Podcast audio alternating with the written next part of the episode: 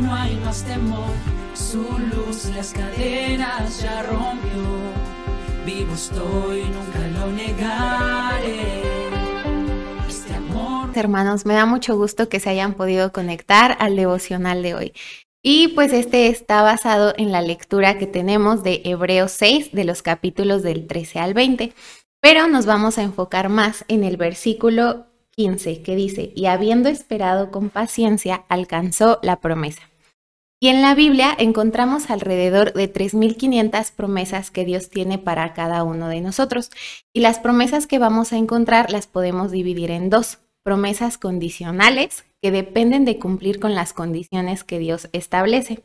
Y un ejemplo lo podemos encontrar en Primera de Juan, capítulo 1, versículo 9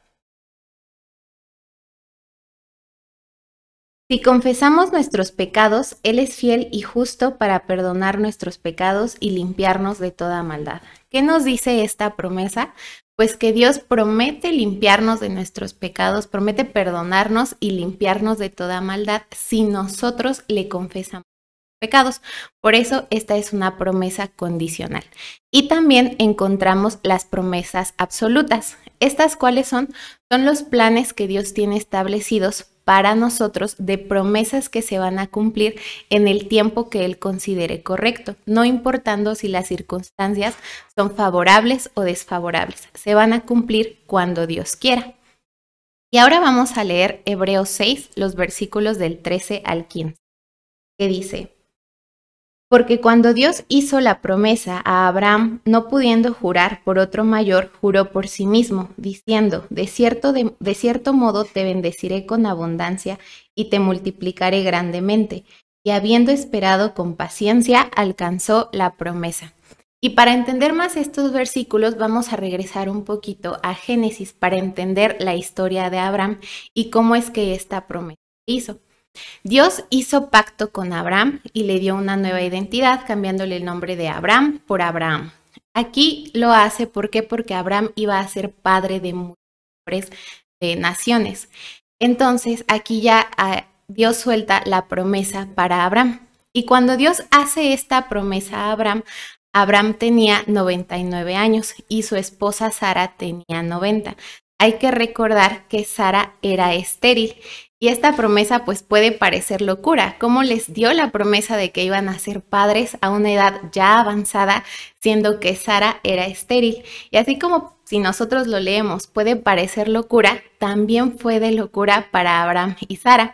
En Génesis 17, 17 y Génesis 18, 12, cuando ellos escuchan la promesa de Jehová, se ríen, porque pues como en su vejez iban a tener un hijo. Pero a pesar de la incredulidad de ambos o la falta de fe, Dios les confirma la promesa de que les daría un hijo sin importar las circunstancias en las que ellos estaban viviendo. Esto lo vemos en Génesis en los versículos 18, en el capítulo 18, perdón, los versículos del 13 al 14, que a grandes rasgos Dios les dice, ¿hay para Dios alguna cosa difícil?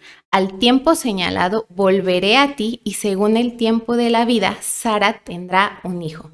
Dios confirma que les cumpliría la promesa de tener un hijo. Y más adelante, en el capítulo 21, se nos enseña que Isaac, el hijo de Abraham y Sara, es nacido. Aproximadamente pasó un año. ¿Por qué? Porque nos dice que Isaac nació cuando Abraham tenía 100 años cuando Jehová hizo esta promesa a Abraham, Abraham tenía 99. Entonces, más o menos, transcurrió un año de que se cumpliera la promesa. Y Dios cumplió la promesa que les había hecho en el momento que Dios creyó que era conveniente. No lo hizo cuando eran jóvenes, ¿por qué? No lo sabemos.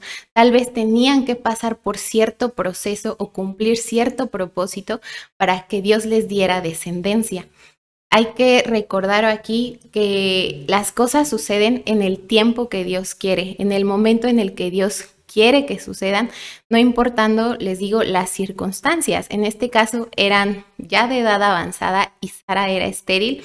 Uno puede creer, no se puede tener un hijo, pero sí se puede. Para Dios nada hay imposible y si Dios les hizo la promesa, Dios lo iba a cumplir en el momento en el que Él quisiera. Y así como Dios le dio la promesa a Abraham, pues también lo probó. En el capítulo 22 de Génesis, Dios le pide a Abraham que entregue a Isaac como sacrificio a Dios. Cuando Dios le hace esta petición a Abraham, Abraham no duda. A la mañana siguiente nos dice en la Biblia que se levanta de mañana, toma leña, lleva a su hijo Isaac y se van al monte donde ofrecería a Isaac como sacrificio. No dudó, no titubeó, no puso ningún pero. Él simplemente obedeció lo que Dios le estaba pidiendo. Y estando ya en el lugar donde, iban a, donde iba a hacer el sacrificio, Isaac le pregunta a Abraham que dónde estaba el cordero que iban a ofrecer. Y para esto Abraham le contesta a Isaac, Dios proveerá. Abraham sabía que, el, que quien iba a estar en ese sacrificio era su hijo, era quien iba a entregar. Pero aún en eso, él contestó que Dios proveería. Él confiaba en que Dios iba a hacer una obra. ¿Por qué? Porque también sabía que Dios le había dado la promesa de un hijo. ¿Y qué nos dice más adelante? Cuando Abraham estuvo a punto de, de hacer el sacrificio, dijo, desciende el ángel de Jehová. Y esto lo vamos a ver en Génesis 22 del 16 al 18. El ángel de Jehová desciende y lo detiene y le dice, y dijo, por mí mismo he jurado, dice Jehová, que por cuanto has hecho esto y no me has rehusado tu hijo, tu único hijo, de cierto te bendeciré y multiplicaré tu descendencia como las estrellas del cielo y como la arena que está a la orilla del mar, y tu descendencia poseerá las puertas de sus enemigos. En tu simiente serán benditas todas las naciones de la tierra, por cuanto obedeciste a mi voz. ¿Qué le está diciendo aquí Jehová? Te proveyó de un corderito, pero aquí él vio su corazón, vio que a pesar de las circunstancias, que a pesar de que era su único hijo, él estaba dispuesto a entregarlo por amor a Dios, por el temor que había a Dios. No le importaba entregar su promesa, porque al final del día era la promesa que Dios le había dado. No le importó entregarla por el simple hecho de obedecer, de honrar a Dios. Y esta tiene que ser nuestra disposición. No importando que si Dios nos pide algo, nosotros lo tenemos que hacer. Podrá parecer locura, podrán las circunstancias no estar, no estar, a nuestro favor, pero si Dios nos hace una promesa y nos pide algo, nosotros lo tenemos que hacer porque esto a nosotros nos conviene y nos es de bendición. ¿Y qué aprendemos o qué nos enseña todo esto? Nos enseña que las promesas que Dios hace a través de su palabra se van a cumplir. Dios no habla a la ligera, Dios no suelta palabras, que no toma en cuenta o que no son relevantes. Dios no promete cosas que no nos va a cumplir. Todas las promesas que Dios nos hace a través de la Biblia o que nos da de forma directa las va a cumplir en el momento en el que Él quiera. Hay que recordar que Dios es el creador de todo, es el todopoderoso que puede hacer que lo imposible sea posible. Y si actualmente estás pasando por alguna situación difícil, recuerda que Dios tiene el Si estás pasando por alguna enfermedad, recuerda que el Señor promete en Deuteronomio 7:15 que va a quitar todo dolor, va a quitar toda enfermedad. Si estás pasando por algún momento difícil, Dios promete en Isaías 41:10 que Él va a estar contigo, que Él siempre está contigo y que Él va a ser quien te va a sustentar. No estás solo. Muchas veces en los problemas sentimos que estamos solos, pero no, no es así. Dios está con nosotros. Tal vez no le vemos físicamente, pero ahí Él está sosteniéndonos, viéndonos cuando entramos en los tiempos de oración y lloramos. Él está ahí consolándonos. Él nos da la promesa de estar en todo momento con nosotros. Y hermano, yo te invito a que esperes con paciencia, a que te metas en tiempos de intimidad con Dios, alabándole y adorándole con el corazón, con, lo que verdaderamente sientes, porque Dios quiere adoradores en espíritu y en verdad. Y si estás pasando por algún momento difícil y las circunstancias no se ven favorables, recuerda que Dios tiene el control de todo y Él hará la obra en su tiempo, conforme a su voluntad.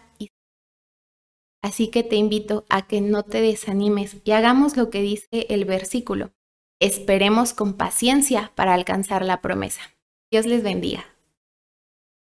Para que todo el mundo escuche luché, no me avergüenzo, nunca lo haré. Por su gracia yo salvo soy, nada me separará de su amor.